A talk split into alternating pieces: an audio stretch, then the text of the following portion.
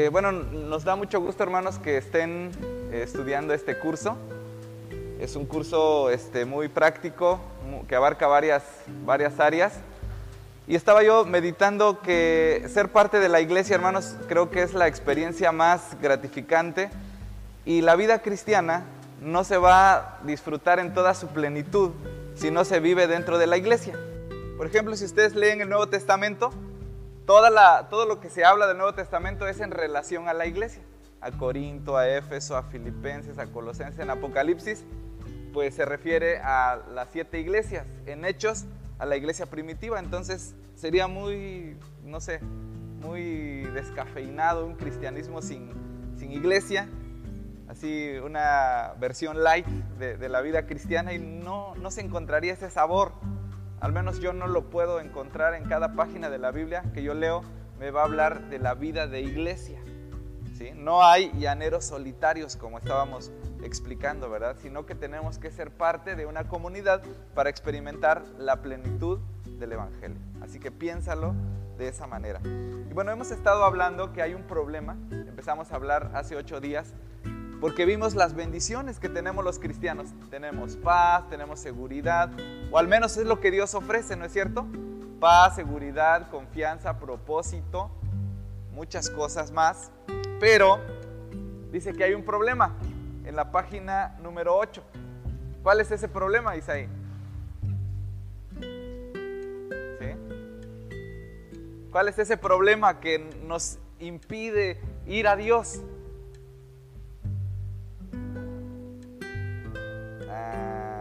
La 9. En la 9, 8 y 9, a la parte de arriba.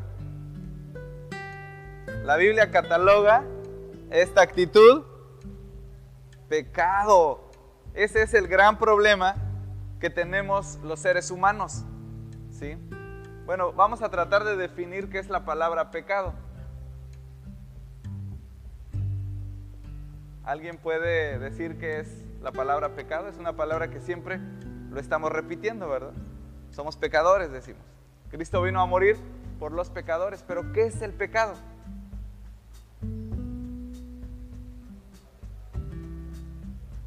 Ok, esa es una definición muy teológica, ¿verdad? Ir en contra de las normas establecidas por Dios.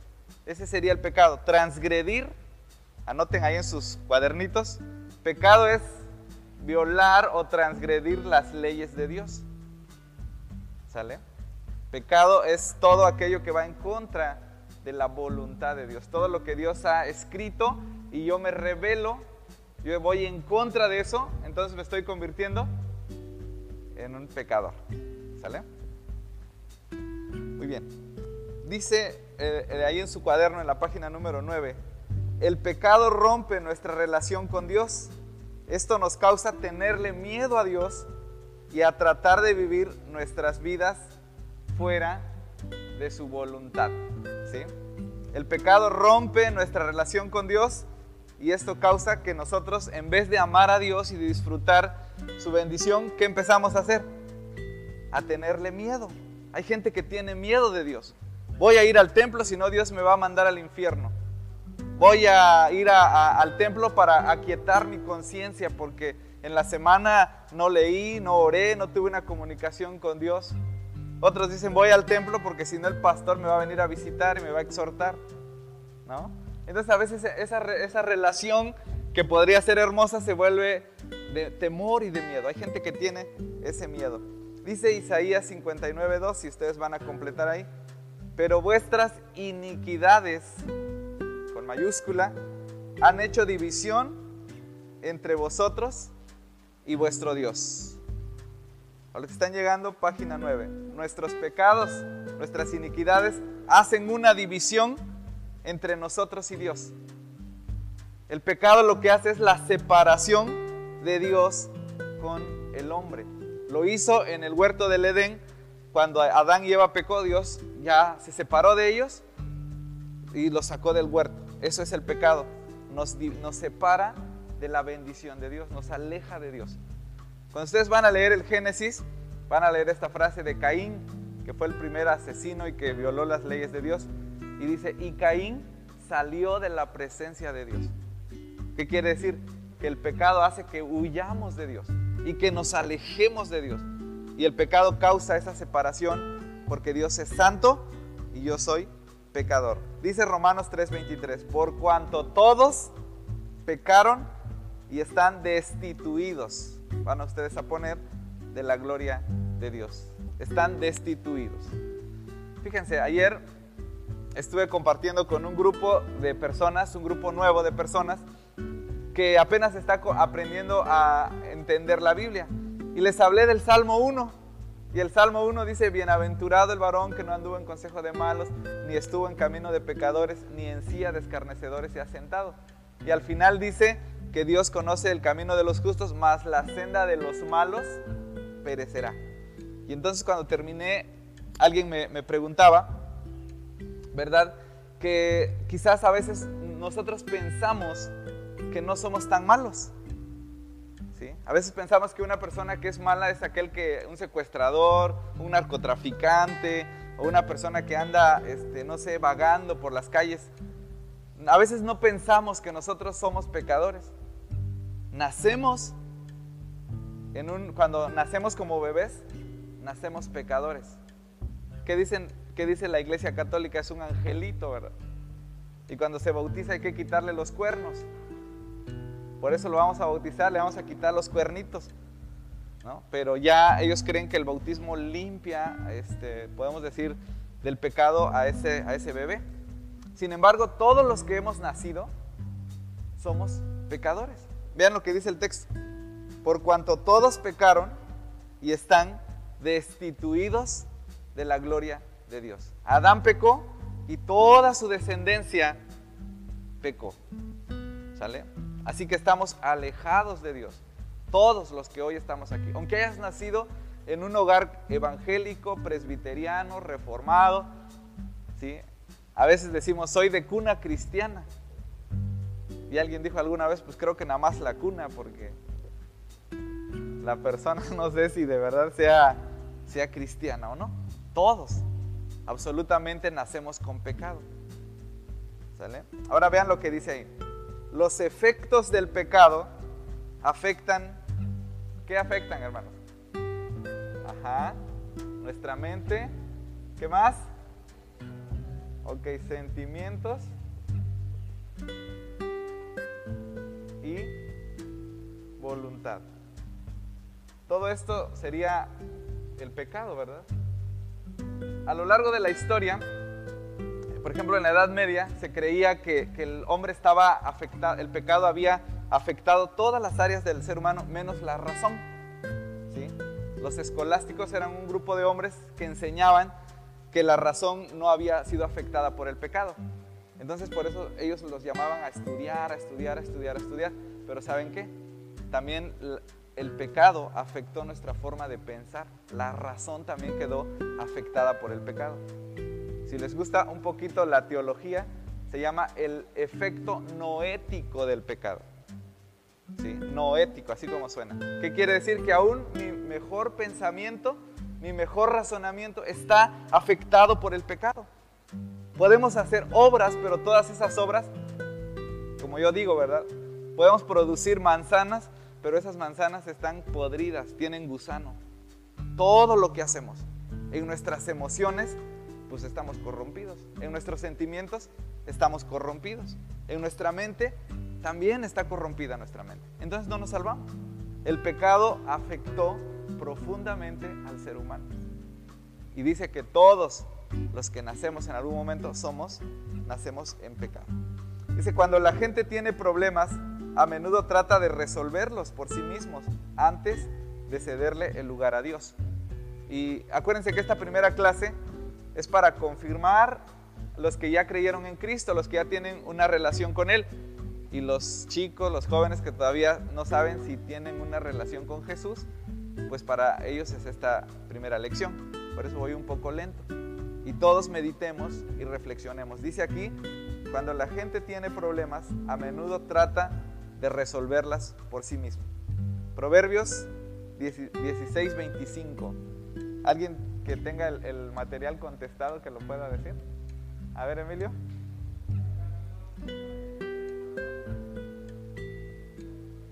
Ok, ustedes van a poner muerte.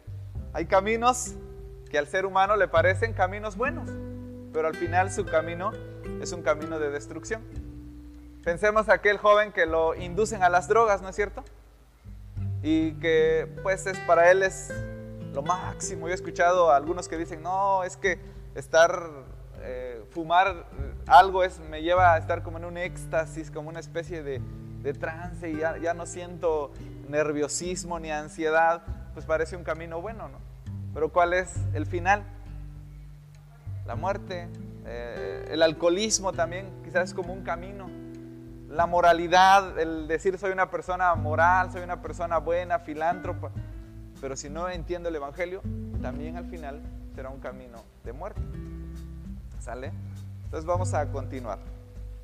Dice, aun cuando sabemos que nuestra necesidad más profunda es Dios, intentamos llegar a conocerle por medio de formas erróneas. En otras palabras, intentamos buscar a Dios por nuestros propios méritos. ¿Sale? Decimos, mamá era muy buena cristiana, así que también yo voy a ser un buen cristiano. Si ella lo pudo, yo también lo puedo hacer, decimos, ¿verdad? Ah, si mi papá fue este, pastor o fue diácono, fue anciano y, pudo hacerlo, pues yo también lo voy a hacer. Es un tanto, este, como llamamos, humanista. No me importa lo que creas, solo sé sincero, dicen otros. Dejaré mis malos hábitos. Otras personas, me esforzaré en lograrlo. Son metas que la persona siente que lo va a poder. Seré religioso e iré a la iglesia y haré buenas obras. Eso es lo que dice la gente, ¿verdad? Que está todavía, que no ha entendido bien el propósito de la salvación. Así hay mucha gente, tú los ves, van a la iglesia, pero van por sus propios méritos. O están haciendo una religiosidad, pero no están verdaderamente buscando a Dios. Ahora, ¿cuál es la solución a todo esto? ¿Cuál es la solución al pecado? ¿Cuál es la solución a esta condición que, en la cual vivimos? ¿Qué dice Juan 14, 6? Emilio, ¿puedes leer?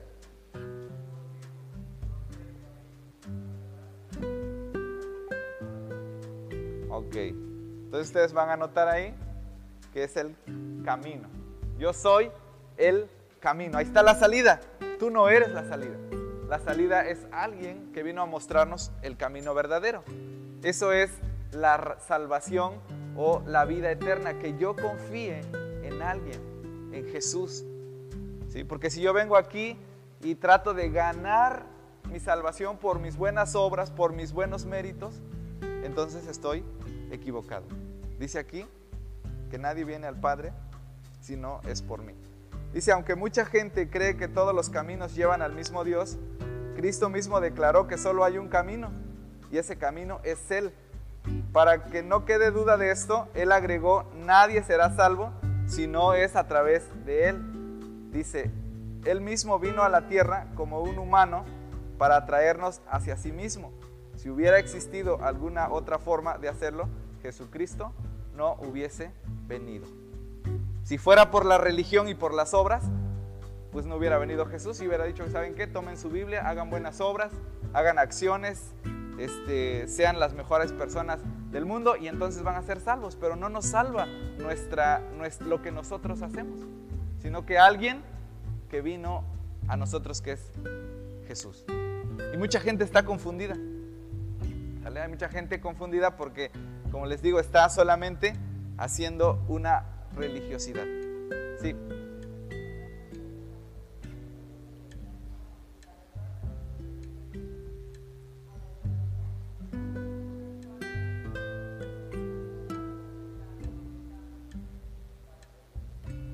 Sí, claro, aunque, bueno, sí hay otros pasajes muy expresos donde Dios prohíbe la idolatría, porque hay un solo mediador, y, sí, obviamente aquí excluye a cualquier otro camino para ir a Dios. Por ejemplo, ¿qué se dice hoy? Todos los caminos llevan a Dios. Hay gente que dice yo estoy adorando a Buda y yo estoy adorando a Dios. Yo puedo adorar a, este, a María y estoy adorando al mismo Dios. No sé si así han escuchado este argumento, ¿verdad? Ah, pues tú eres cristiano, que bueno, yo soy budista, o yo, soy, yo adoro a, a Mahoma o a Alá, Esta es la gran mentira de, nuestro tiempo, ¿no es cierto? Pero ¿qué dice la Biblia? Solo hay un camino. No hay nadie más. Alguna vez eh, yo escuché una frase como esta, que un hombre cayó en el camino. Y entonces pasó a Alá. Y Alá le decía, este, solo piensa que no estás en el camino. Solo piensa que no estás ahí en el, en el hoyo, ¿no? Y te vas a, y vas a salir de ahí. Entonces decían que pasaron otras filosofías y le decían al hombre algo como, tú puedes, esfuérzate. Entonces decía este hombre, y pasó Jesús, me tendió la mano y me sacó del, pozo, ¿no? O sea, el, el único camino para llegar al Padre es a través de Jesús. No hay otro camino. Aunque hoy se predique en muchas religiones y mucha gente esté diciendo que no importa lo que tú, la religión que tú tengas, con que tú adores a Dios, vas a, ya estás salvo y no es así. Aquí lo estamos mirando en este texto. Ok. Dice Jesucristo ha resuelto el problema de tu pecado, porque la paga del pecado es muerte, más la dádiva, van a ustedes ahí a completar, de Dios es vida eterna en Cristo Jesús, porque la paga del pecado es la muerte. Esa era la consecuencia. ¿Cómo podrías tú librarte del pecado? No puedes hacer nada. Jesús vino para darnos la vida eterna y ahora romper con el pecado. Es la única solución. Me gusta decir esto, el, Evangelio no es algo que tú haces, es algo que alguien vino a hacer por ti. Hay un teólogo que, ya, que se llama Charles Hodge, del pasado, este teólogo decía que él se imaginaba que el hombre estaba como en una cárcel. Entonces él, alguien venía y hacía un agujero en la pared. Y que te decía, mira, puedes salir por ahí. ¿Qué hiciste tú? La mayoría de la gente está intentando ganar su salvación está intentando con obras y con méritos ser salvo.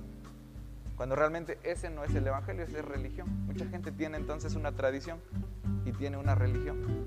Se comporta de tal manera, este, trata de vivir una vida moral, una vida limpia, haciendo obras de acción, pero eso no es el Evangelio. La salvación es que alguien vino a resolver ese pecado. Dice, porque la paga del pecado es muerte, mas el regalo de Dios es vida eterna en Cristo Jesús, Señor nuestro. Dice, Dios hizo esto porque nos ama y quiere que le conozcamos en la página número 11. Mas Dios muestra su amor, van a completar ustedes, para con nosotros, en que siendo aún pecadores, Cristo murió por nosotros. Mas Dios muestra su amor para con nosotros, en que siendo aún pecadores, Cristo vino a morir por nosotros, para redimir a un pueblo. Vino a dar su vida. Es algo este, externo a nosotros. Es una fe, vamos a decir, es una fe externa. Externa en Cristo. Vamos a simplificar así a Cristo, ¿verdad? Los antiguos teólogos le llamaban una fe extranjera. ¿Qué es un extranjero? Alguien que no es de nosotros, ¿verdad? Si llega un americano, tú dices es extranjero porque no vive aquí. Entonces decían los, estos grandes teólogos que nuestra fe es una fe extranjera. La obra que Dios hizo es algo extranjero que, yo creo en Él. ¿sí? No, no produje yo. Es algo que tenemos que entender. Yo no lo obré, me, me lo trajeron. En este caso el Evangelio alguien me lo regaló. Dios me dio a su Hijo como regalo. Ese es el Evangelio. ¿Sale? Por eso eh, es importante que los que no han dado su vida al Señor o que se han entregado a Él lo piensen y digan, gracias a Dios que Él vino a nosotros, yo solo tengo que ir a Él, tengo que recibir el regalo. ¿Sí? Hay mucha gente que no se siente salva hace uno esta pregunta, ¿cuántos de aquí, de este lugar, son salvos? Y nadie se atreve a levantar su mano porque están confiando en su propia humanidad, en su, en su propio trabajo. Siguiente texto. Porque hay un solo Dios y un solo mediador entre Dios y los hombres. Y ahí está respondiendo la respuesta de nuestra hermana. Jesucristo hombre, el cual se dio a sí mismo en rescate por todos. Hay un solo mediador. ¿Quién es ese mediador? Jesucristo hombre. A ver los, los intermedios que estuvieron ayer. Isaí, ¿te acuerdas qué aprendimos de Jesús? Exactamente, 100% hombre y 100% Dios. 100% humano porque Él asumió la naturaleza humana y Él nos entiende. ¿Saben qué dice la Iglesia Católica? Nosotros les rezamos a los santos porque ellos nos entienden. Ellos son humanos. Pues Jesús es un humano. Y Jesús tuvo, dice, fue tentado en todo pero sin pecado. Así que podemos ir a Él y Él nos va a entender. ¿Sale? Él se dio a sí mismo y no hay otro mediador. Que es un mediador, es el que nos conecta con Dios. Ya no necesitamos eh, un sacerdote que nos conecte con Dios. Ya no necesitamos un intermediario espiritual que me conecte con Dios. Porque Jesucristo es nuestro y es el único, no hay otro. No María, no Buda, no Alá, no el apóstol, quién sabe, Hoy, hoy surgen esas iglesias y hacen pactos dicen es que el apóstol, voy a poner un nombre, ¿no? El apóstol Mateo este, es el que este, intercede por mí o el que es mi padre espiritual. No, nada de eso. el único que nos conecta con, con Dios es Jesús. O a veces dicen los hermanos, voy a pedir que el pastor ore porque él está más cerca de Dios. y yo digo, ¿será? ¿Qué tal si no? Por eso, aunque lo vamos a ver más adelante, en la reforma se estableció la doctrina del sacerdocio de todos los creyentes. Cada creyente puede entrar directamente ante la presencia de Dios sin intermediarios. ¿Sale? Es el único mediador.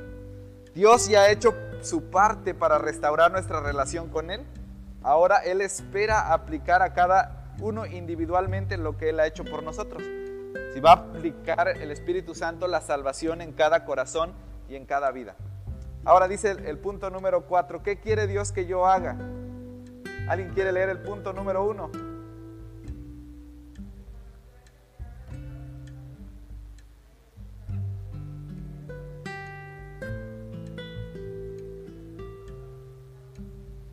Gracias. Paso número uno para ser cristiano, reconocer mi condición. ¿Cuál es nuestra condición? Pecadores alejados de Dios.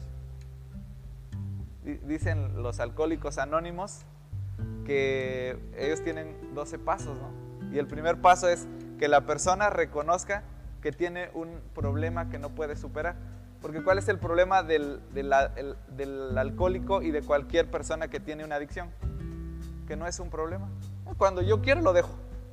¿Sí o no? Así dicen los que tienen alguna adicción. No, no, si yo hoy decido, hoy dejo de tomar, hoy dejo de, hacer esta, cosa que yo hago, ¿no?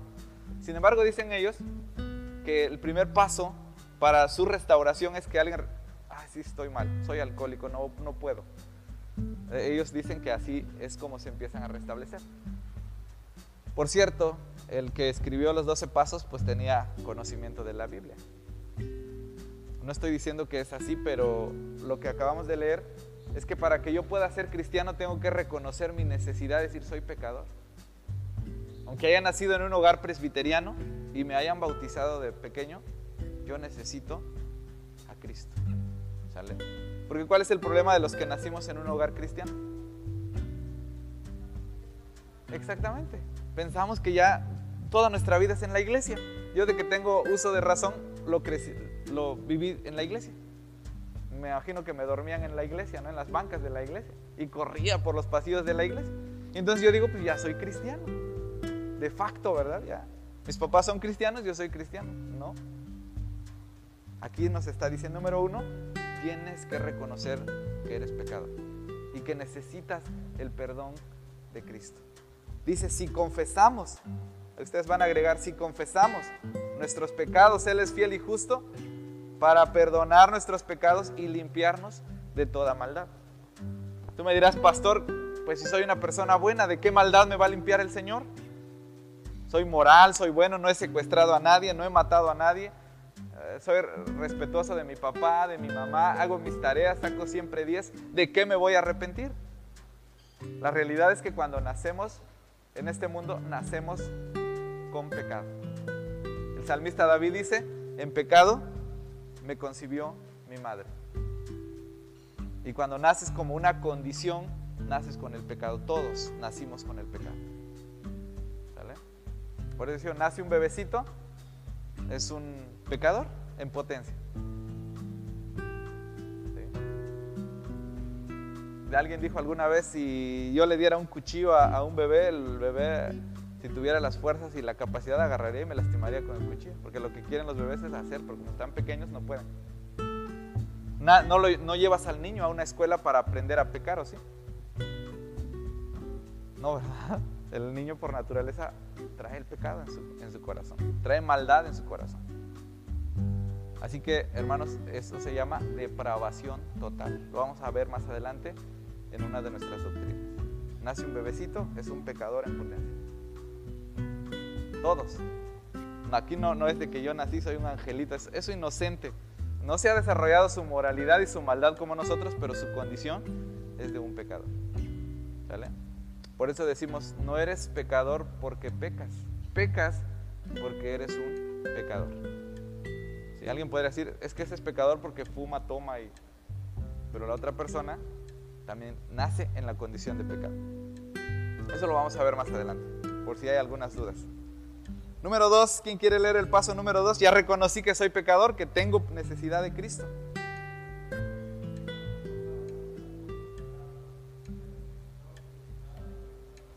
Perfecto. Si confesares con tu boca que Jesús es el Señor y creyeres en tu corazón que Dios le levantó de los muertos, serás salvo. Fíjense, hermanos.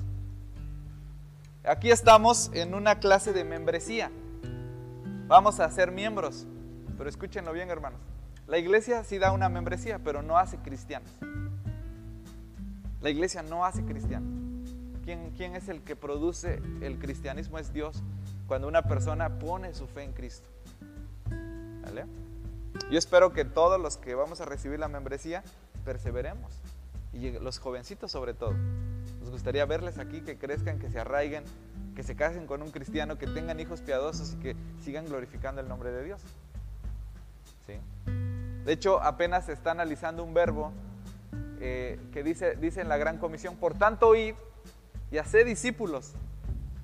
Y ahí está esa, esa equivocación de hacer discípulos, porque yo no puedo hacer discípulos, yo puedo discipular a alguien.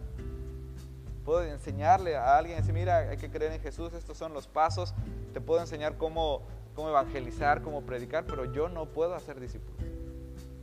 ¿Quién es el que hace discípulos? Es Dios. Un discípulo verdadero es aquel que cree en Jesucristo como su Señor y como su Salvador. La iglesia cristiana no es una máquina de hacer cristianos. Entro al templo, salgo y ya soy cristiano. Y antes utilizaban la fórmula de los cuatro pasos, ¿verdad? Y esos cuatro pasos tú los repetías y pues ya eres cristiano. Y no es así, tienes que entender algunas verdades. Paso número dos, ¿qué dijimos que, hay que hacer?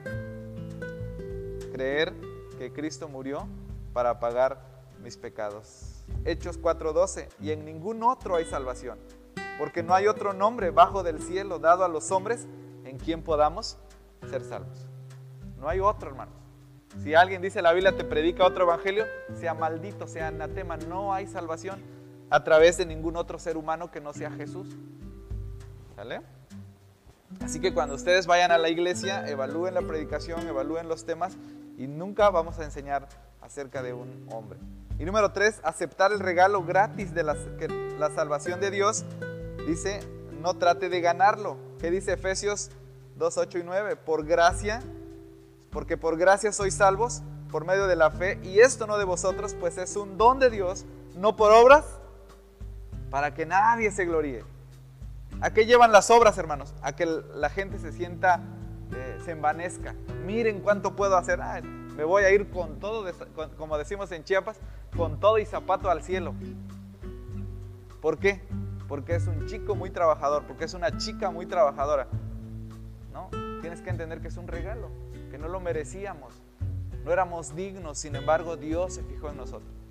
Nos eligió a nosotros. Tal vez éramos los más, este, los menos atractivos, los menos fuertes, ¿sí? Pero sin embargo, Dios nos eligió, puso su mirada en nosotros. Yo no tengo que estar ganando la salvación, yo recibo la salvación. Hay una frase que me encanta, cuando es Semana Santa siempre lo digo, y dice, no intentes impresionar a Dios, porque alguien ya lo impresionó por ti en la cruz. Qué tremendo, ¿no? Ya Dios fue impresionado por su Hijo en la cruz. Yo no tengo que estar impresionándole ahí con mi vida piadosa, con mi vida moral y con mi vida este, buena. No, yo reconocí que en Cristo es el único que me puede dar la salvación. Nuestra relación con Dios no es restaurada por lo que hacemos, sino en base a lo que Jesucristo hizo por nosotros. ¿Sí? Tú eres cristiano en base a tu relación con Jesús, no en base a lo que haces. Ahora, nosotros no predicamos una, una, un evangelio light de decir, ah, bueno, ya eres salvo, ya creíste en Cristo, ahora vive como quieras. No, no, Señor. Vamos a ver esto, cómo entenderlo entonces. ¿Sale? Número cuatro, permite que Jesucristo venga a tu vida y sea el Señor de tu vida. Mas a todos los que le recibieron, a los que creen en su nombre, les dio potestad de ser hechos hijos de Dios, los cuales no son engendrados de sangre ni de voluntad de carne, sino de Dios. Mas a todos los que le recibieron. Tienes que recibir el mensaje, tienes que creer en Jesús. Gracias a Dios por ustedes que han recibido el mensaje y que dijeron, este, ok, me comprometo, voy a ir a estudiar, quiero conocer, quiero crecer más en el conocimiento de Dios. Hay mucha gente que le rechaza. Si ahorita saliéramos allá afuera y pusiéramos, nos pusiéramos unos de este lado de la banqueta y otros de aquel lado, y a todos los que pasan los invitáramos a estudiar la Biblia, ¿cuántos creen que traeríamos ahorita? Tal vez a uno, ¿no? Alguien que sí va necesitado y que Dios está orando en su corazón, pero el 90, el 80% de las personas no van a querer. Hay que, obviamente, vamos a ver cómo obra el Espíritu Santo en tu vida, pero bueno, han respondido a ese llamado. Apocalipsis 3:20. He aquí, yo estoy a la puerta y llamo. Si alguno oye mi voz y abre la puerta, entraré a él y cenaré con él y él conmigo. ¿Qué nos está diciendo Dios? Nos está llamando. Nos está llamando. ¿Verdad? En este momento llama nuestra vida. A través de las pruebas, a través de su palabra, a través de lo que estamos viviendo. ¿Cuántos de ustedes eh, Dios les llama cuando ven lo que, tal vez los más grandes, ¿verdad? Los chicos tal vez todavía no ven esta dimensión de lo que estamos viviendo con la pandemia y con la crisis económica que aparentemente va a venir. ¿Te habla Dios? Sí. Estamos quizás en los últimos tiempos. La maldad, la violencia, este, tantas enfermedades, tantos problemas. Dios nos llama a través de lo que estamos viendo, nos llama a través de lo que estamos experimentando. Tal vez estás enfermo, tal vez tienes algún problema emocional, tienes algún problema con alguien. Dios te está llamando. Y en su palabra Dios te llama. Y tenemos que responder a llamar. Qué bueno que ustedes, aún siendo jovencitos, dijeron, sí, Dios me está llamando. Y tengo que responder. Más a todos los que le recibieron. Tienes que recibir a Jesús. Porque no te va a ser salvo el hecho de que estés en una iglesia o en la nómina de una iglesia porque después de un tiempo vamos a hacer nuestro curso, ya soy miembro de la iglesia. Pero eso no es ser cristiano. Amamos nuestra iglesia, claro. Yo amo la iglesia nacional presbiteriana, es donde he crecido. Eh, pues prácticamente toda mi vida ha sido dentro de la iglesia presbiteriana, pero estoy seguro que mi salvación solo viene de Dios. ¿Sale? Bueno, ya casi vamos terminando esta lección. Ah, ¿Alguien quiere leer donde dice, este es el glorioso mensaje? Hermano Marco.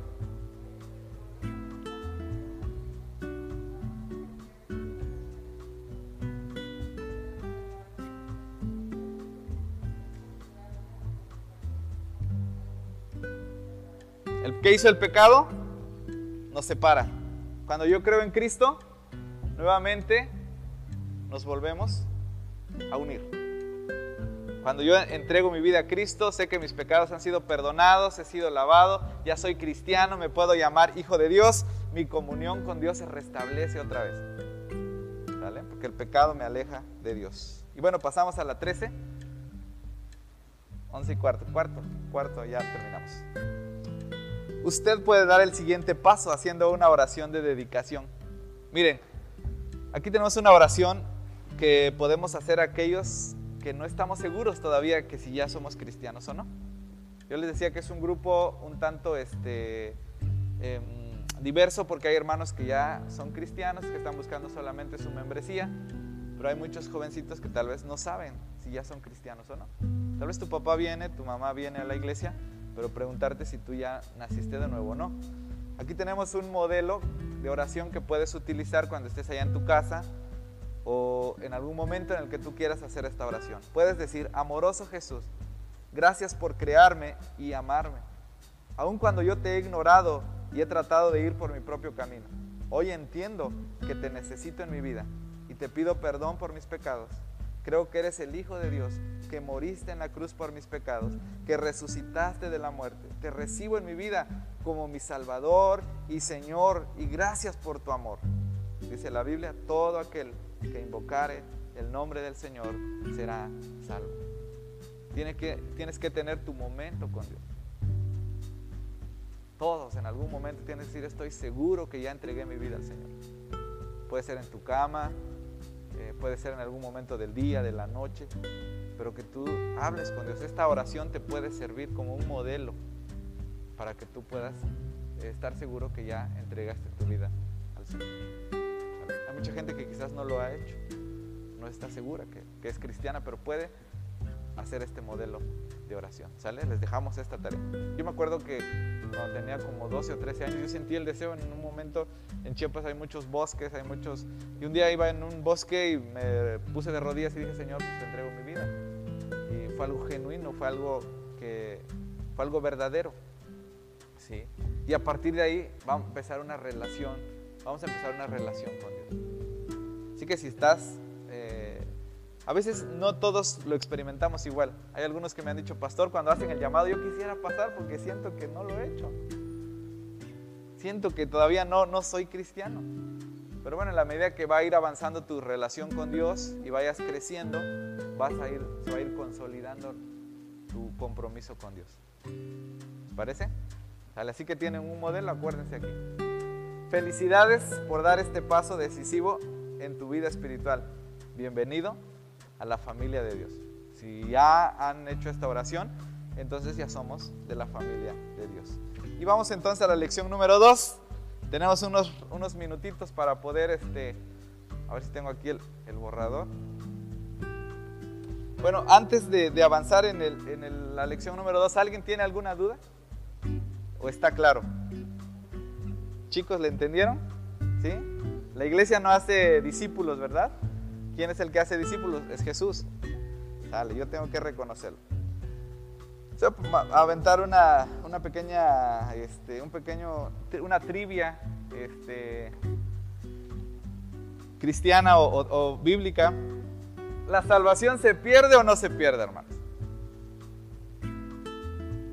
La hermana dice que se pierde. Bueno, vamos a tratar de, analizar si la salvación se pierde o no se pierde. Hay dos posturas. Hay un grupo que dice la salvación se pierde. Mientras que otro grupo, vamos a ver ahorita, hablar acerca de la seguridad de la salvación. ¿Ok? Bueno, el texto clave, ¿alguien lo quiere leer? ¿Alguien quiere darle lectura al texto clave de Romanos 8, 38 al 39? Sí, adelante.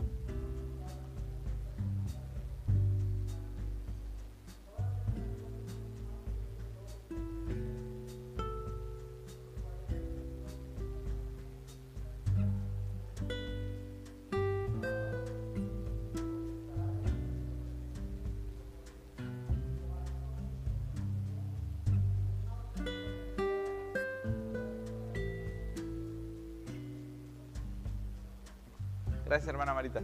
¿Pablo estaba seguro de su salvación o tenía dudas de su salvación? Estaba seguro. ¿Qué dice Pablo? Ni la vida, ni la muerte, ni absolutamente nadie me va a poder separar del amor de Dios que es en Cristo Jesús. Ahora sí, hermano Marco, nos lee el propósito de esta lección.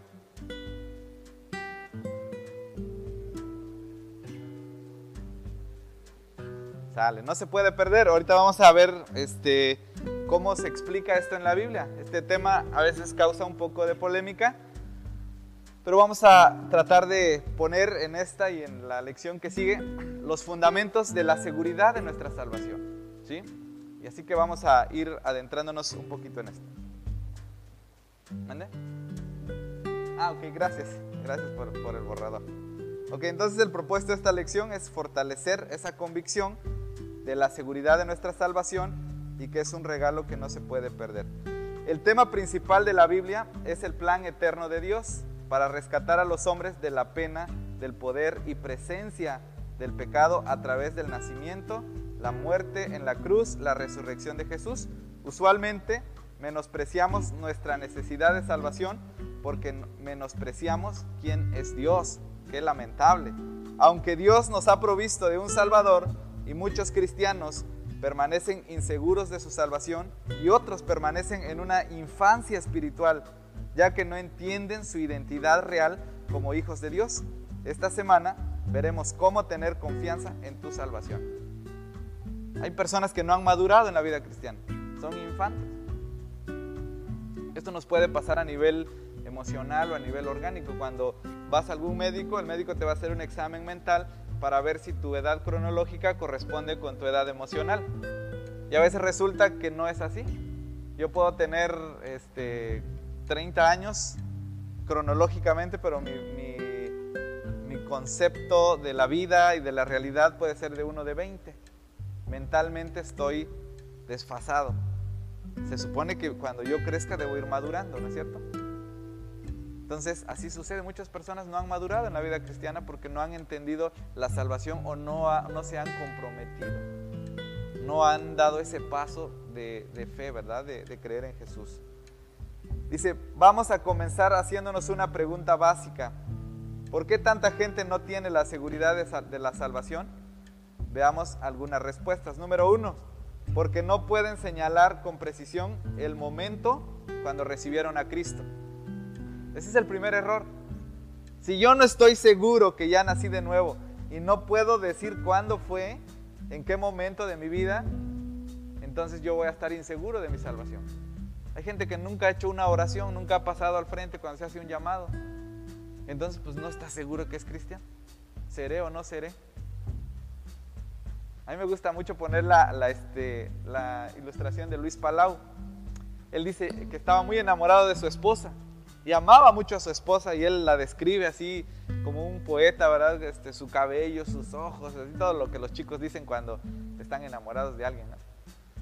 Y dice, ya era mi novia, ya era mi prometida, pero yo sabía que todavía legalmente no era mía. Nos casamos, dice él, y fue en una noche y el cielo estaba estrellado y el culto estaba muy bonita, pero yo sabía que aún no era mía. En ese sentido, espiritual, emocional. Dice hasta que el pastor empezó a hacer la ceremonia. Y cuando ella me puso el anillo y yo le puse el anillo. Y cuando el pastor me dijo, ¿aceptas a tu esposa? Él dijo, sí, acepto a mi esposa. Y cuando ella dijo, sí, acepto a él como mi esposo, dije, ahora sí, ya es mía. Y muchos pues no están comprometidos con Jesús. A lo sí, ahí medio... Por eso hablamos de que alguien está convencido, pero no está convertido. Está ahí como que sí, como que no, como que a veces sí, como que a veces no. Este, no, ha, no ha habido una entrega y ese es el primer error del cristianismo. Si yo no estoy seguro que ya me casé con Cristo, usando esa, esa metáfora, pues entonces no, no voy a tener seguridad de mi salvación. Antes la gente anotaba en la página de su Biblia, ¿no? Este, bueno, hice una oración y siento que a partir de ese tiempo hubo un cambio en mi vida. Cuando fue escuchando una predicación Este, yo recuerdo que cuando Dios me llamó al ministerio, estaba escuchando una predicación de Isaías capítulo número 6, donde dice Dios que llama a Isaías y le dice, entonces diré yo, este, dice, decía, dice el texto, ¿verdad? ¿A quién enviaré? ¿Y quién irá por nosotros? Dice Dios. Entonces, este, dice el profeta, ¿verdad? Heme aquí, envíame a mí. Y ese, recuerdo que ese pastor dijo, a ver, quiero que se pongan de pie aquellos, todos aquellos que quieran en algún momento servir a Dios lejos de su lugar. Entonces yo me acuerdo que varios chicos nos, pusimos de pie. Y yo entiendo que ese fue el momento en el cual eh, me entregué para el servicio de Dios. Imagínate que yo no supiera, ¿no? Que no estuviera seguro de haber dedicado mi vida a Dios. Pues no sé, a, lo mejor no, no, sería lo mismo, no habría vocación, no habría sentido de, de misión. Lo mismo pasa en la vida cristiana. Si alguien no se ha entregado completamente, entonces no está seguro, no hay compromiso. Es el primer error del por qué hablamos de la seguridad de la salvación.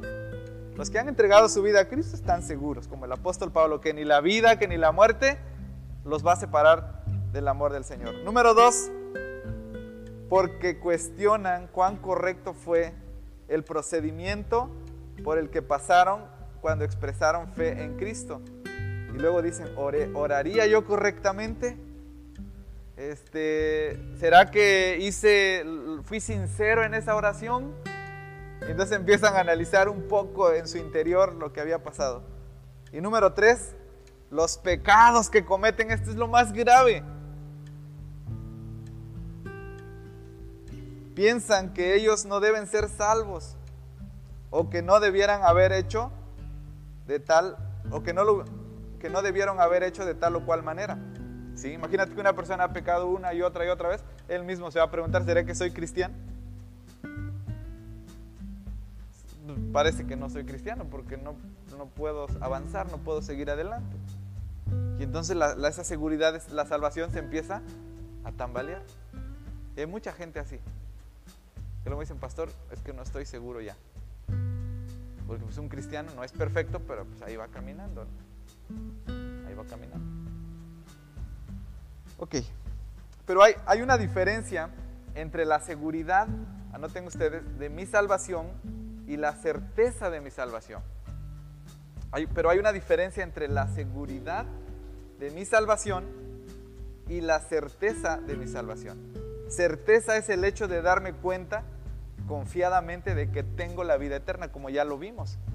Cuando yo voy a la Biblia, ella me va a recordar que yo ya he sido salvado, que he sido perdonado, que he sido lavado. Y otra vez mi confianza en Dios se restaura. La seguridad se basa en la obra de Dios, que de Dios, aunque ya esté o no seguro, la inseguridad es un hecho, la certeza es un sentimiento. Cuando yo dudo de mi salvación, ¿a quién debo mirar? a Cristo.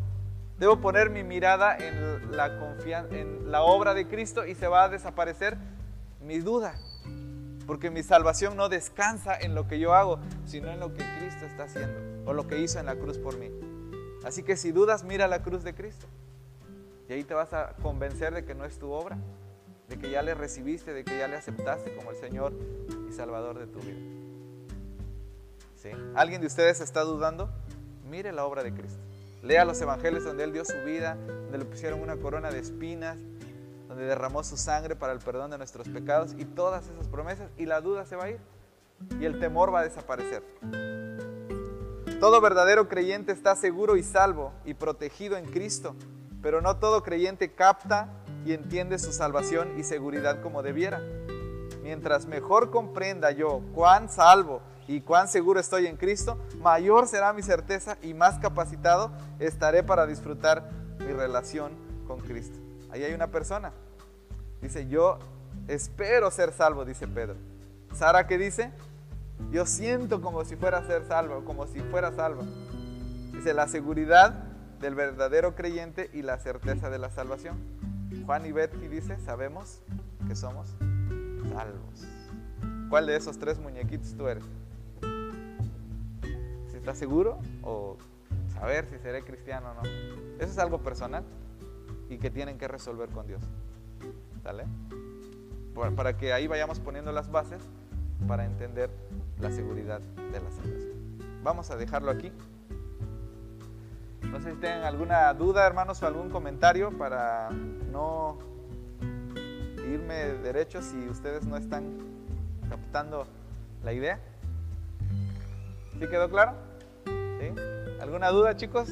¿Todo está claro? Bueno.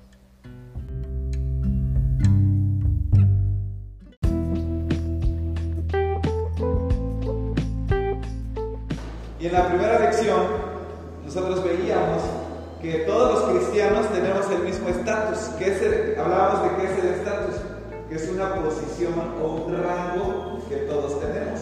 ¿sí? Como en el mundo están los poderosos, los ricos y están los pobres, eso es estatus.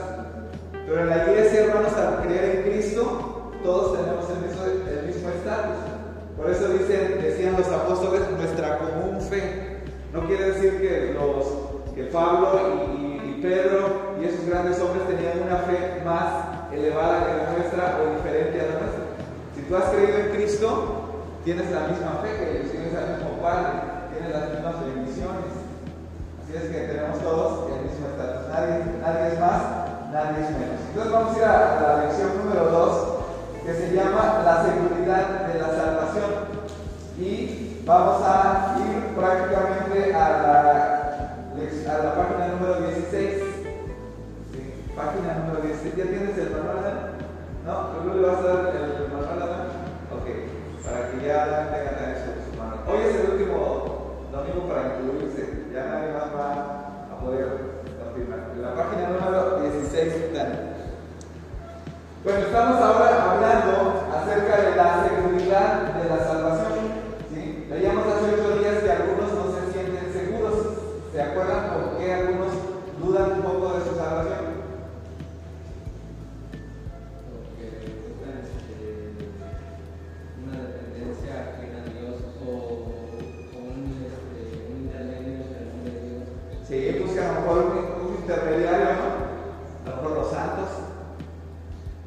¿Qué más? ¿Qué más se acuerdan?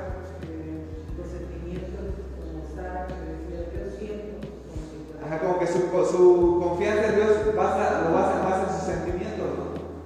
Y la verdad, a ver, vamos a ser honestos. Hay días en que ustedes no se sienten cristianos o no quieren ser cristianos, ¿sí o no? O nada más a mí me pasa.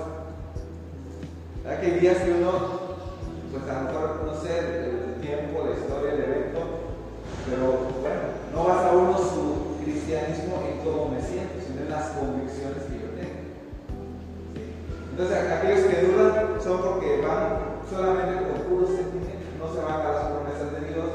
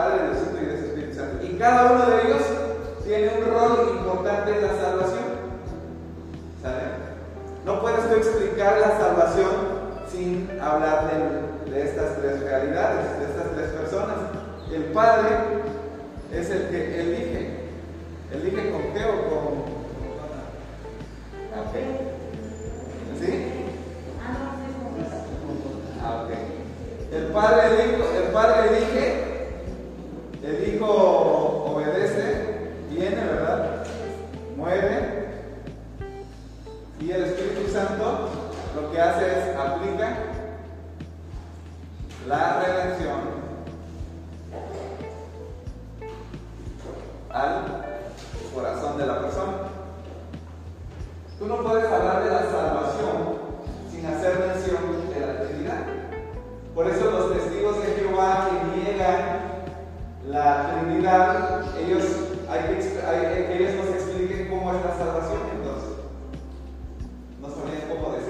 Padre en su eternidad elige y dice quiero elegir algunas personas para la salvación. El Hijo dice yo voy a morir por ellos, voy a dar mi vida por ellos, voy a venir a la tierra aquí para morir por ellos. Y el Espíritu Santo es el que aplica la obra de Cristo en el corazón de sus hijos. Si tú tienes fe, si tú crees en Dios, si tú alabas al Padre, ¿quién está obrando en ti? El Espíritu Santo, la obra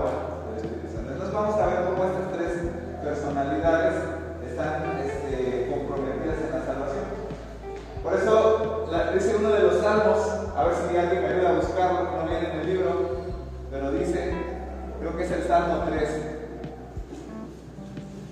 La salvación es de quién? Bueno, vamos a poner aquí del Señor, porque a veces así, así se traduce en, en algunas versiones de la Biblia. El Salmo 3, a ver si alguien me puede decir en qué parte, en qué parte lo encontramos. Así es, la salvación es de Jehová, o la salvación es de Adonai. ¿Sí? ¿Por qué creen que dice eso? No dice la salvación es del hombre. La salvación es de Jehová. Es decir, el Padre, el Hijo y el Espíritu Santo.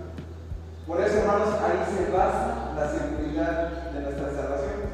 Que Él tiene todo el poder para hacer que la salvación que me ha dado sea permanente. Cuando nosotros hacemos algo, lo que sea, ¿cómo es? Lo que nosotros hacemos es perecedero, ¿verdad? Es efímero, es este, imperfecto. Decía mi hermano que le debíamos cuidar unas plantitas. Y él no era muy dedicado, y entonces las plantitas se secaron. Y él decía, imagínense que Dios nos diga, aquí está la salvación, es como una plantita, cuídala. Y si dependiera todo de nosotros, ¿qué pasaría con esa plantita?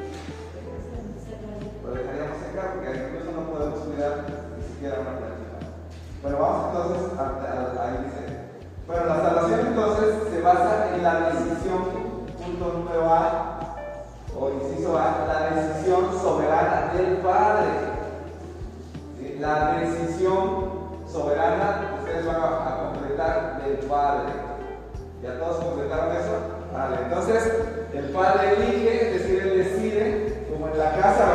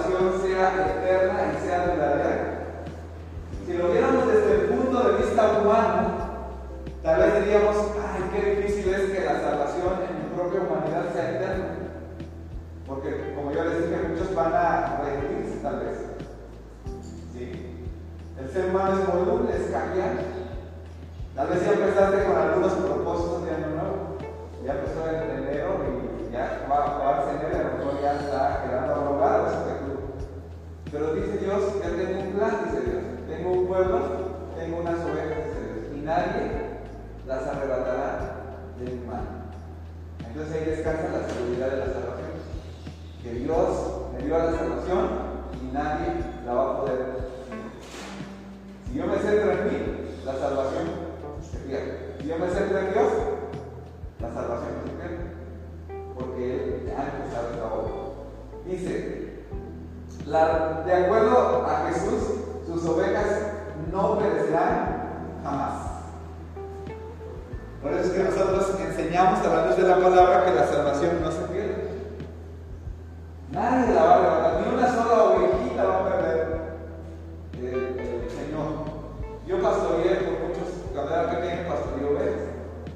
hay muchas ovejas. Entonces, había una época del año donde las ovejas, se, los sembradillos, hay una época donde la gente no tiene ningún sembradillo, entonces las ovejas pueden irse o sea, tú no sabes el corral donde se vaya, donde se vaya. Y a veces teníamos 80, 90 ovejas que se iban a la montaña y regresaban 99, 98. ¿Saben qué pasaba en la montaña? El lobo se comía. Hay una, una especie de coyotes y iban y se los comía. O a veces incluso cuando a uno que estuviera el pastor, metía sus ovejas en la montaña y cuando bajaba le faltaba una. ¿Y dónde la vas a buscar en una montaña muy grande? ¿no? Ahora, ¿quién es el buen pastor? Es Jesús.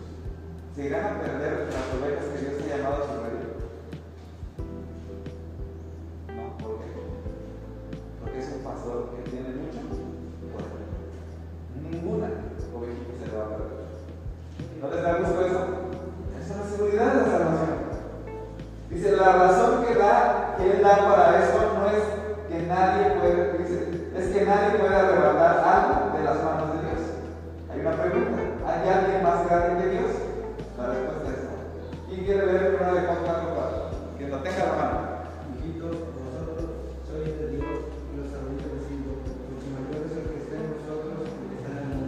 Mayor es el que está en nosotros. Mayor es Dios que está con nosotros. Así que hermanos, la salvación es eterna. Ahora vemos la palabra del Padre, no solo el poder del Padre, sino la palabra del Padre. Dice así, primera de Juan 5, del 10 al 11, ahí lo tienen en su manual. Vamos a dar la lectura todos juntos. El que cree en el Hijo de Dios tiene el testimonio de sí mismo. El que no cree a Dios le ha hecho mentiroso, porque no ha creído en el testimonio que Dios ha dado acerca de sí mismo. Este es el testimonio que Dios nos ha dado vida eterna y esta vida está en su Hijo, está en su Hijo, y esta vida está en su Hijo. Hay una pregunta, ¿cuál es el testimonio que Dios nos da? Según el versículo 11, ustedes van a poner que Él nos ha dado vida eterna. Entonces vamos a ir subrayando esta, esta palabrita. Vida eterna.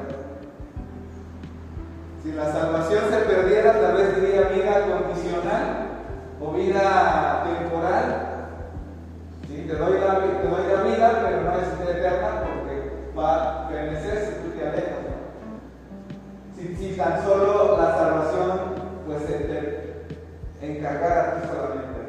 Pero no, dice Dios, yo he hecho la obra y mi palabra dice que les he dado vida eterna.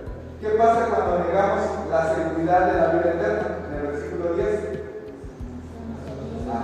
Hacemos a Dios mentirosa, no ah, Hacemos a Dios entonces, ya van dos cosas que nos van a ayudar a entender la seguridad de la salvación. El poder que tiene el Padre para que ninguna ovejita se pierda y lo que Él ha hecho en su palabra. Fíjense, hermanos, hace años en el, mundo bíblico se llamaba a esa cultura como una cultura oral, porque la palabra era muy importante. Si alguien decía algo, lo tenía que cumplir. De hecho, los tratos y, los comercios que se hacían, no había, no había firmas para decir yo me voy a comprometer a pagar. Existía el trueque por los pactos. Y una nación hacía pacto con otra, pero este, no había, bueno, vamos a firmar esto, vamos a poner, eso fue más adelante. Entonces, ¿saben cómo se gobernaba esa cultura? Por la palabra. Era una cultura que le daba mucha importancia a la palabra. Y, y, ellos hacían ese compromiso, yo te voy a pagar. Y había algo en esa cultura que se llama honor. Si yo te digo algo que está en juego, sí, Dicen que hoy en día vivimos en una cultura donde el honor ya no es algo. Yo puedo decir, sí, ahí voy a estar. A las 5, llegan a las 5 y media, llegan las 6, llegan a las 7 y ya no Entonces no, no, no le dice, valora mi palabra no. Es, es, veces es importante rescatar una de las películas de caricaturas de esos héroes que esas personas tienen o no, porque dicen algo Así era más o menos el mundo bíblico. Entonces Dios ha hecho algo y lo va a respetar. Bueno, dice Dios nos ha declarado inocentes a su vista y ha quitado el castigo que debió haber sido nuestro. Aquí voy a hablar de algo porque ahorita vamos a repasar más adelante. Eh, nuestra hermana Viviana, que es abogada, nos entenderá aquí porque mucho de la Biblia mucho de la Biblia es, está en carácter judicial. Son doctrinas legales. Hay un, hay un juez, hay un acusado y hay un acusador. ¿Quién es el juez? Dios. El hombre es convicto porque ha violado el pecado, porque ha violado su ley, vive en pecado. Es una condición que delante del juez dice tienes tus antecedentes penales. Cuando nos vamos a casar o cuando vamos a hacer un trámite, ¿qué es lo primero que nos preguntan? Nuestros antecedentes no penales. Nunca nos han metido en la cárcel, nunca nos han cachado con una pistola o que hemos intentado evitar. Es decir, que nuestro, nuestro historial está limpio. Pero hermanos, desde el punto de vista bíblico, todo ser humano tiene un historial manchado. Vive en pecado, vive convicto de la ley de Dios porque ha violado la ley de Dios. Entonces, cuando Cristo viene a morir en la cruz, Él borra nuestra situación legal, nos hace justos y limpios legalmente, pero en la práctica tenemos que empezar a vivir esa. Por eso muchas, muchas doctrinas de la Biblia se llaman posicionales o legales. ¿Por qué posicionales? Porque me ponen en una posición diferente. En, sin Cristo estoy en el pecado, convicto de la ley de Dios. Dios viene, me redima, me redime, yo acepto y creo su evangelio y paso a otra posición diferente. Ya no estoy con pecado, ahora alguien me declara justo y ahora tengo mi carta de libertad y soy limpio legalmente. Pero la práctica yo tengo que empezar a vivirlo. Por eso es que algunos no entienden, ¿cómo es posible que ya los reformados hablen acerca de que ya, ya soy limpio, ya soy santo? legalmente, posicionalmente, si yo me muero voy directo a la presencia de Dios, porque ya no tengo nada que me acuse, porque el pecado original, porque el pecado legal ya ha sido removido. Tu cuenta ha sido saldada. Podemos hablar de, otra, de otro concepto legal. Tienes una deuda de 5 millones de dólares en tu cuenta y tienes que pagarlo. Y de pronto vas, llegas a estado de cuenta, alguien lo pagó. Y respiras, ¿no? Alguien lo pagó, ya, ya está salado. Así la salvación. Si no lo entendemos así, vamos a tener problemas. Juan 5:24. De cierto, de cierto os digo, el que oye mi palabra y cree al que me envió para completar ustedes, tiene vida eterna y no vendrá a condenación, mas ha pasado de, de muerte a vida. ¿Cuál era mi posición antes de Cristo? Muerte. Muerte en el pecado. Ahora en Cristo tengo una posición de vida eterna. Tengo una posición Siguiente enunciado. Dios me ha asegurado que nada podrá separarme de su amor. Y esto ya lo leímos. Por lo cual estoy seguro de que ni la muerte, ni la vida, ni ángeles, ni principados, ni potestades, ni lo presente, ni lo porvenir, ni lo alto, ni lo profundo, ni ninguna otra cosa creada nos podrá separar del amor de Dios que es en Cristo Jesús, Señor nuestro. Dice, anote aquellas cosas que el pasaje diga que nos pueden separar del amor de Cristo. Ninguna cosa creada. Ninguna cosa creada. Podemos poner ahí una lista enorme. Nada nos podrá separar del amor de Dios porque legalmente Él ya me adoptó como su hijo. Él ya me adoptó como parte de la familia de Dios. Hay una historia que me gusta contar mucho que un pastor metodista salió a, a comprar y en eso pues los ladrones irrumpieron en su casa. Y cuando regresó a la familia, los ladrones salieron corriendo, pero un jovencito, muy, no sé, de unos 14, 15 años, no pudo salir y quedó atrapado. Entonces el pastor metodista tenía dos opciones, una denunciarlo a la policía y la otra es pues pero el pastor se conmovió, habló con el joven, el joven estaba muy confundido, muy desorientado, le brindó ayuda y no solo eso, sino que lo adoptó. Entonces la noticia que salió en el periódico decía, pastor metodista adopta a joven de. Eso es lo que hizo Dios con nosotros. Nos adoptó. Ese niño pasó a una condición diferente, ¿no es cierto? De ser una persona, de ser un vagabundo, de ser una persona convicta de la ley de Dios, ahora tiene un nuevo estatus, es hijo legítimo en todo el sentido de la palabra y protegido por su padre. Así sucedió con nosotros. Tenemos una posición legal. Vamos a decirlo así. Nuestra patria potestad a quién le ¿A quién le pertenece nuestra patria potestad? A nuestro padre. Lo que quieran, cualquier cosa legal, yo lo remito con mi padre. Entonces Satanás que es el acusador de sus hijos. ¿Y qué hacemos nosotros? Ahí quédate con tu papá. ¿Quién es tu papá? Dios. Él ha ahorrado la salvación, él ha ahorrado la vida eterna. Y entonces en un estatus diferente. Legal.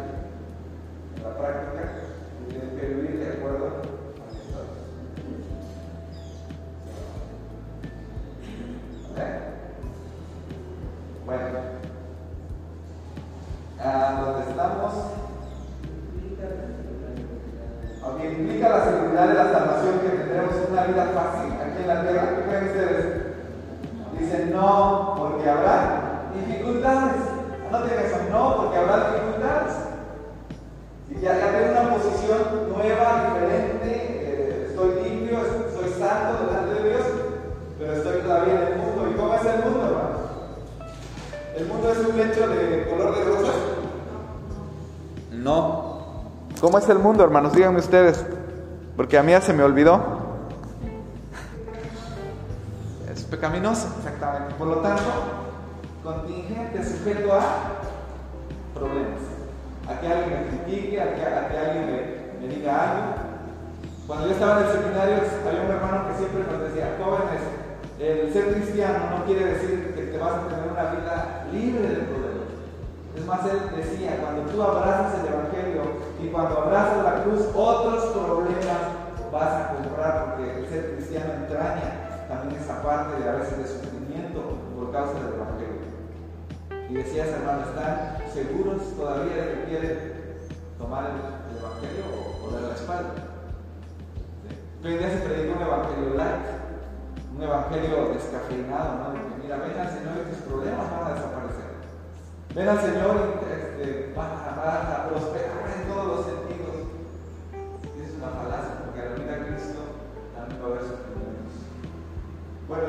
centramos entonces en el Padre. El Padre elige y no se va a arrepentir, hermano.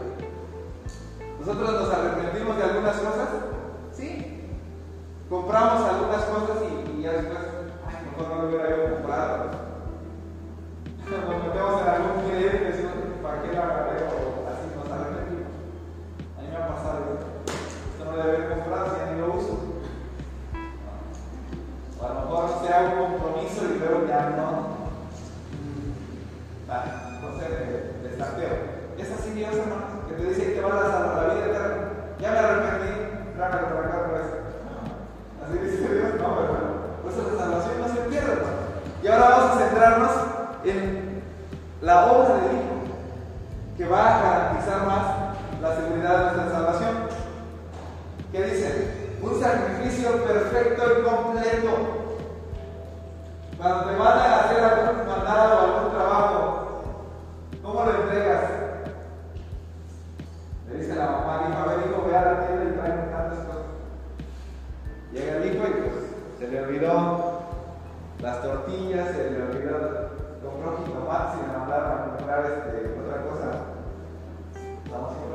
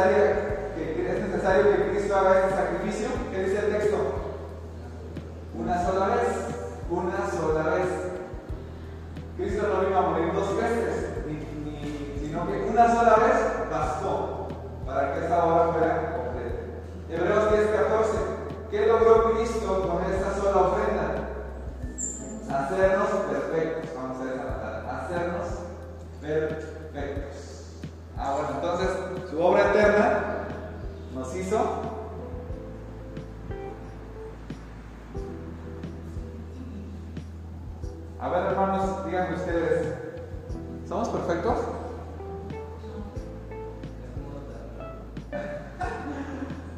No, el, el Padre solo va a dejar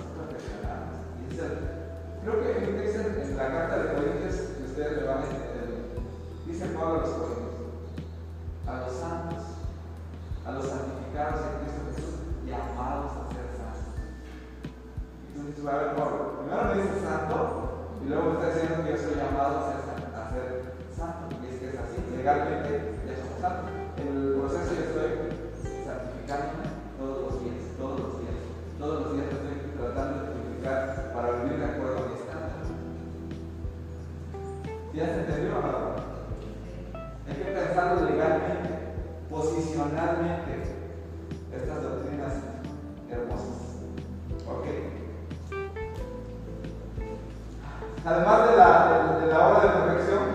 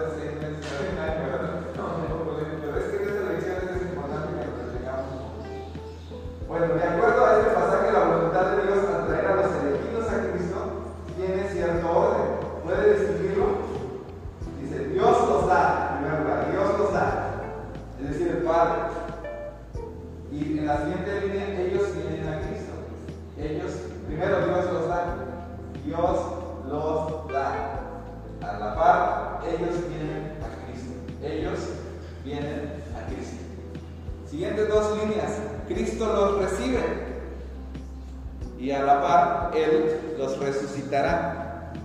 Aquí también el Padre dice, dice el Hijo, el Padre me dijo que yo los resucite.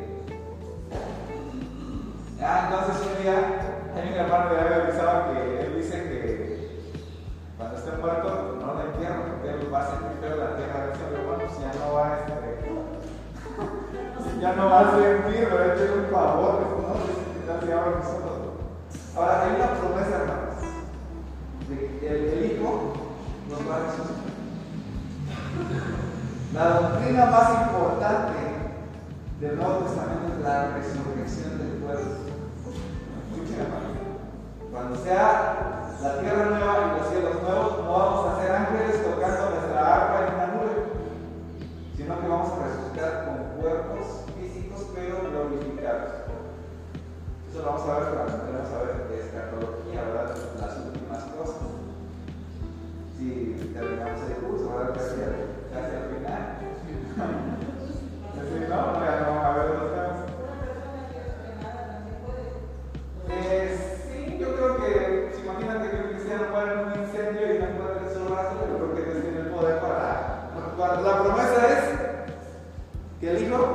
Dios le dijo al padre, ahí te encargo que no. Él ya dijo que, el padre ya, ya dijo que no, no, va a perder ni una oveja, pero además le dice, oye hijo, este, que no se pierda nadie, te encargo que ni el más chiquito se pierda. ¿Y sabes qué?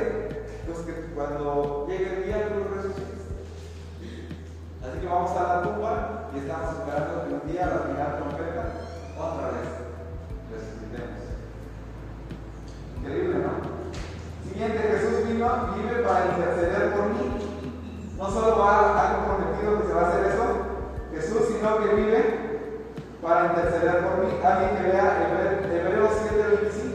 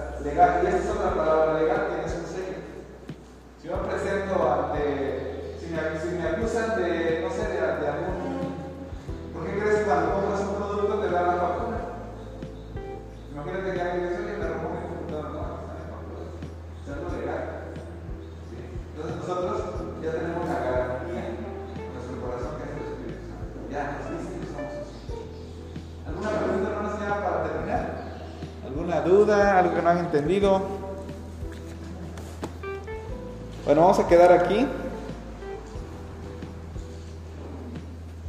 Y vamos a continuar dentro de ocho días si no hay ninguna